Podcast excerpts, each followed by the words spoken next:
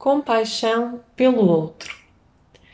No último episódio, falei sobre a autocompaixão e que naturalmente devemos saber gerar primeiro essa compaixão dentro de nós para assim termos para dar ao outro.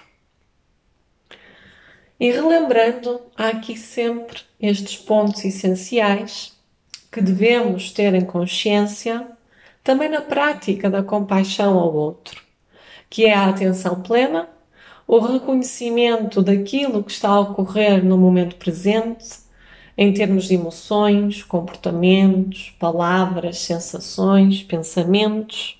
Esse reconhecimento sem julgamento, sem separação, mas com acolhimento. E aqui entramos noutro aspecto da bondade, que também referi no último episódio, em que, ao reconhecer o que está a ocorrer, eu sereno o meu coração. Eu digo para mim mesmo: Ok, eu reconheço que me estou a sentir desta forma. E está tudo bem. Vou aprender a ser mais compassivo para comigo próprio, para que de uma próxima vez eu possa fazer diferente. Mas acolho e aceito-me tal como eu sou. E posso tocar-me, abraçar-me, ter um gesto carinhoso, amoroso comigo mesmo. E sim, isto é praticar autocompaixão. E por fim, recordando outro aspecto, de que não estamos sozinhos. E que, tal como eu estou a vivenciar, posso vivenciar algum tipo de sofrimento, reconhecendo tudo isso que está a ocorrer no momento,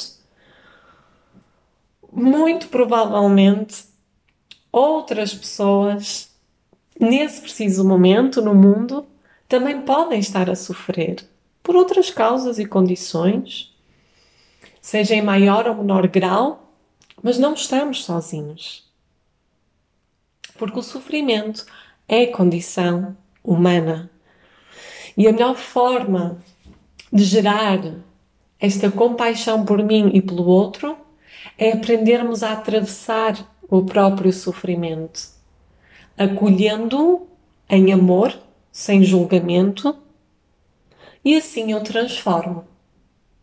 Transformo aquilo que podemos chamar de lado sombra, o nosso corpo de dor, que inclui tudo aquilo que necessitamos de melhorar, de transformar, de evoluir nesta existência, todos os nossos registros, memórias traumáticas, bloqueios, etc. É o nosso corpo de dor, mas quando eu o reconheço, o acolho, sem este julgamento, eu transformo em amor.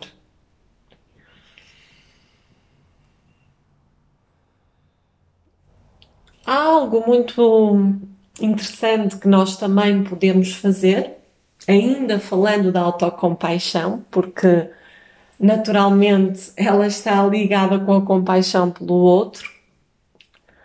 Fazemos já aqui esta ponte, esta transição. Mas antes, queria dar aqui uh, uma prática muito interessante, simples, que qualquer um de nós o pode fazer. Que quando nós estamos imersos nesse sofrimento, nesse caos, nesse turbulhão, seja disputado por aquilo que for, eu vou então reconhecer este ser que está a criticar, ou seja, o nosso crítico interno. Eu vou observar o que é que ele diz. Vou dar aqui exemplos. Lá estás tu outra vez a cometer o mesmo erro, parece que nunca mais aprendes. Como é que tu não viste? Como é que te deixaste levar por esta situação? Estás sempre a falhar? Não consegues melhorar isto em ti? Estão a ver este ciclo de pensamentos, o nosso crítico interno. Eu vou observar o que é que ele está a dizer. Que diálogo é este? Observo. Depois passo para o papel do criticado. Então aí eu vou me conectar com a profundidade e vou observar como é que eu me sinto ao ouvir este crítico.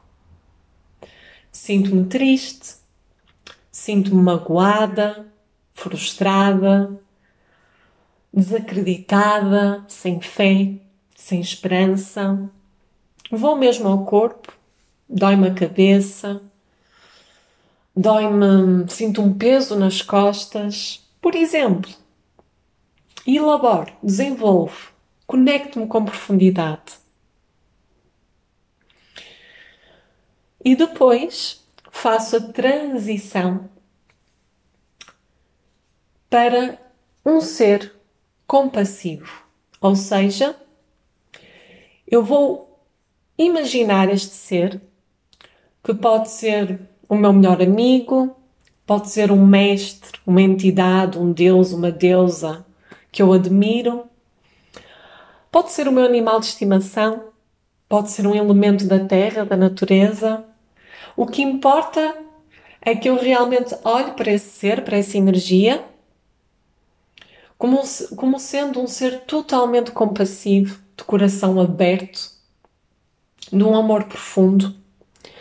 E tento colocar-me agora no papel desse ser, observando este crítico e criticado. E questiono o que é que eu lhe diria neste momento, a partir deste ponto, deste estado de compaixão no fundo, o que é que eu diria a mim próprio? Poderia dizer: Ok, faz parte da experiência humana errarmos. Faz parte sentir-te em algum momento na tua vida mais desacreditado, sem fé,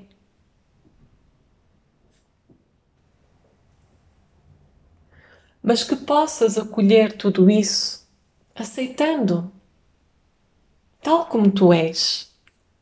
Porque não tens que ser perfeito, não tens que fazer sempre tudo de forma correta, aquilo que podes olhar como uma forma perfeita, o que deveria ser, o que deveria ser o suposto.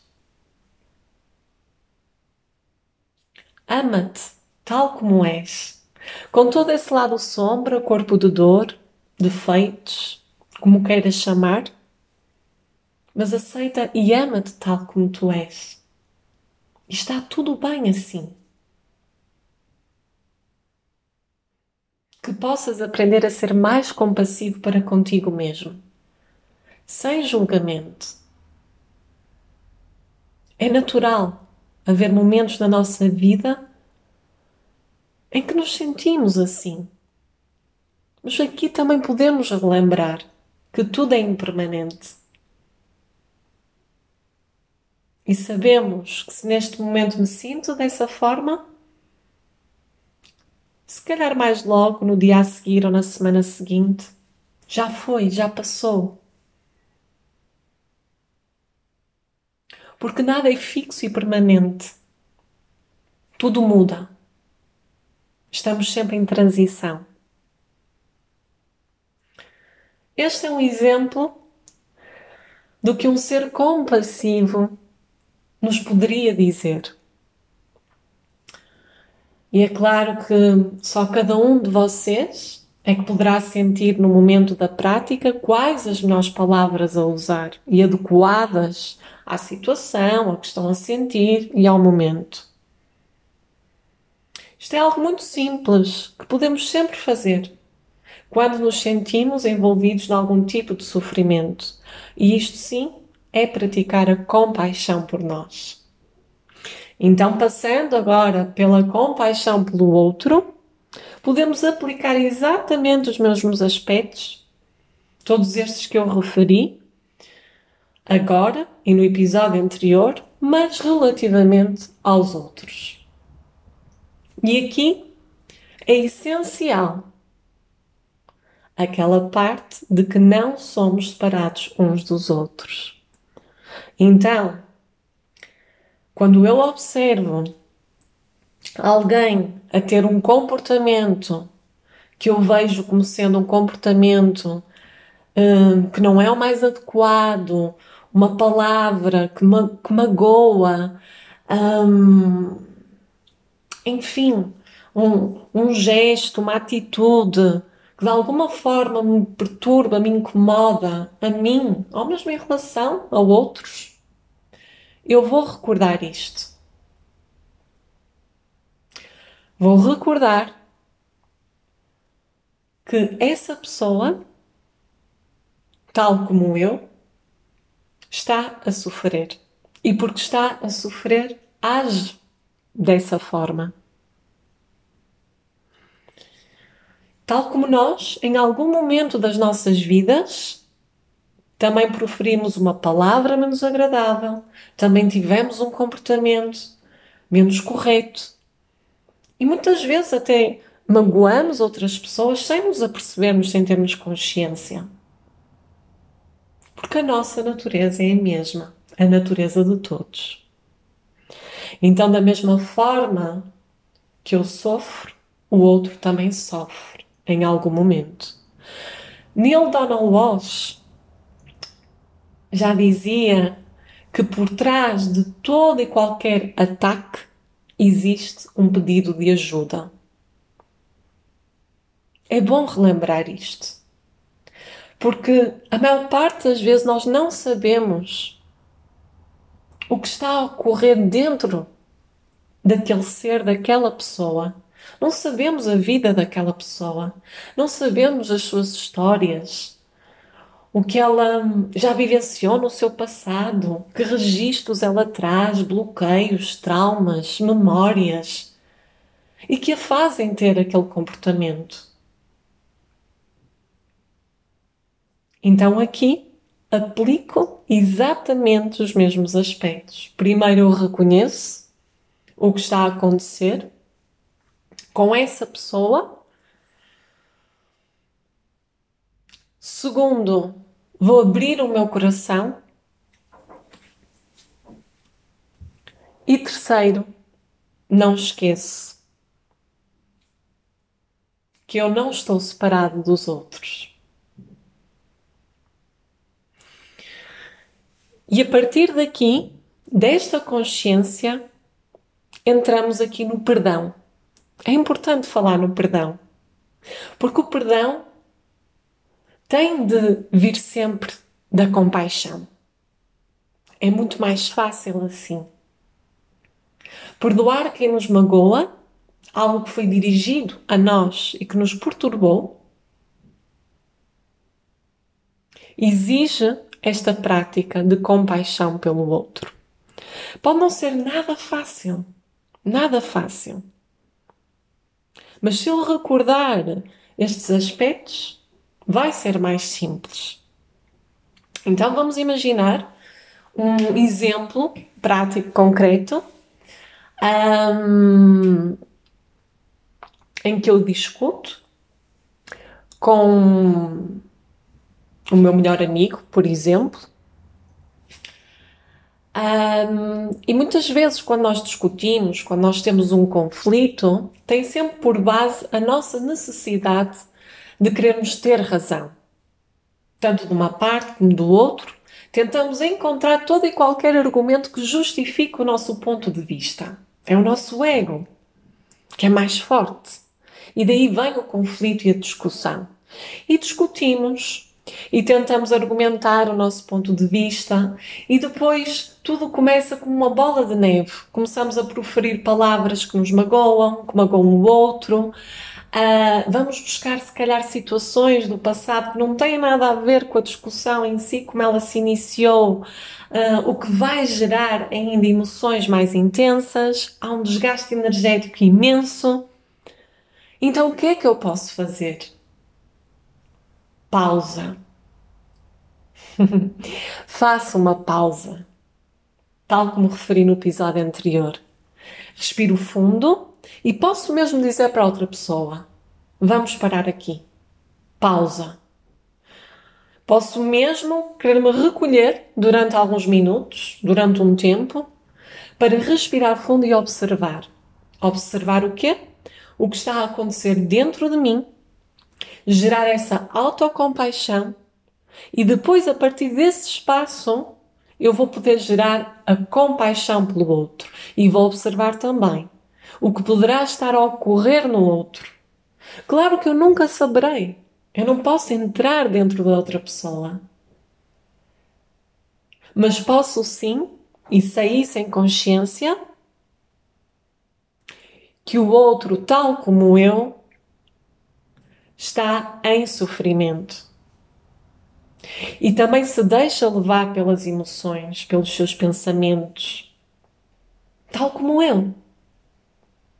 E assim é mais fácil. Então faça essa pausa, respire fundo, gere primeiro essa autocompaixão, a compaixão pelo outro e depois sim, se possível, posso novamente estar com essa pessoa e a partir desse estado de compaixão, de calma, de consciência desperta, então comunico, expresso aquilo que sinto. Expresso aquilo que senti com esse conflito, com essa discussão, não para esperar uma aprovação, validação da outra parte, não para criar aqui expectativas, mas simplesmente para validar o meu sentir. Só isso é expresso e permite e dou espaço ao outro também para expressar o seu sentir, se assim o entender. E quem sabe, a partir daqui, ambos podem resolver esse conflito. Se calhar adquirimos aqui uma nova perspectiva, algo que eu não estava a ver. Porquê? Porque estava muito centrada em mim, no meu ego. E isto sim liberta-nos a compaixão pelo outro e que nos leva a esse perdão em determinadas situações em que há essa necessidade de perdão, liberta-nos, dá-nos liberdade. Um, e ao nos dar essa liberdade, é como se o outro deixa de exercer qualquer poder sobre mim. Porque perdoei, porque estou em paz dentro de mim e para com o outro. Consegui gerar essa capacidade desperta, compassiva. Agora, se o outro vai fazer, se o outro vai conseguir também praticar esta compaixão, ter esta capacidade de perdoar, de estar sereno e em paz, isso já não me diz respeito. Isso é um trabalho que fica à responsabilidade do outro.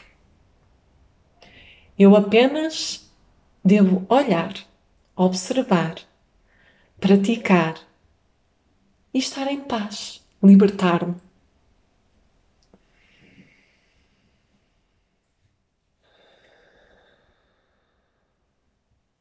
E com isto, não quer dizer que temos que concordar com as atitudes dos outros, com tudo aquilo que vemos, entrarmos numa postura mais passiva. Nada disso. Não vamos confundir. Não é isso. Não é isso porque eu valido aquilo que sinto, eu expresso e comunico aquilo que eu sinto. E eu não tenho que concordar com as outras perspectivas ou pontos de vista. Não. E aqui entra a questão dos limites, das fronteiras. Porque colocar um limite é uma forma de amor próprio e de compaixão também. E não tenho que necessariamente conviver com todas as pessoas e mesmo com estas uh, que nos magoaram em algum momento da nossa vida, não tem que haver aqui uma obrigação dessa pessoa fazer parte do, do meu grupo, digamos assim, do meu grupo próximo. E isto não significa que eu virei as costas, eh, que a pessoa foi marcada como minha inimiga para sempre, que estou mal resolvida. Nada disso. Significa que eu tive a capacidade de gerar esta compaixão, que por sua vez me deu uma maior clareza de visão, consciência, liberdade, e a partir deste espaço eu posso escolher quem eu sou, com quem eu quero estar, para onde eu quero prosseguir. E atenção, que tudo isto não é estanque. Como eu falei há pouco, não esqueçamos da lei da impermanência, que tudo muda. De tempos a tempos, vou mudando. Porque quanto mais eu estou nestas práticas de autoconhecimento, mais me permito mudar e com essa mudança mais me permito evoluir. E naturalmente, pessoas, relações, espaços, contextos, responsabilidades, tarefas, compromissos, missões, propósitos, trabalhos deixam de corresponder. Alguns sim podem permanecer, mas nem todos. Porque mudei, porque evolui. Mas estou em paz. Em paz e com respeito com tudo aquilo que fez parte do meu passado. É importante ter esta visão, integrar. Não é separar. Não. É estar em paz, em liberdade, em compaixão e alinhados com aquilo que eu sou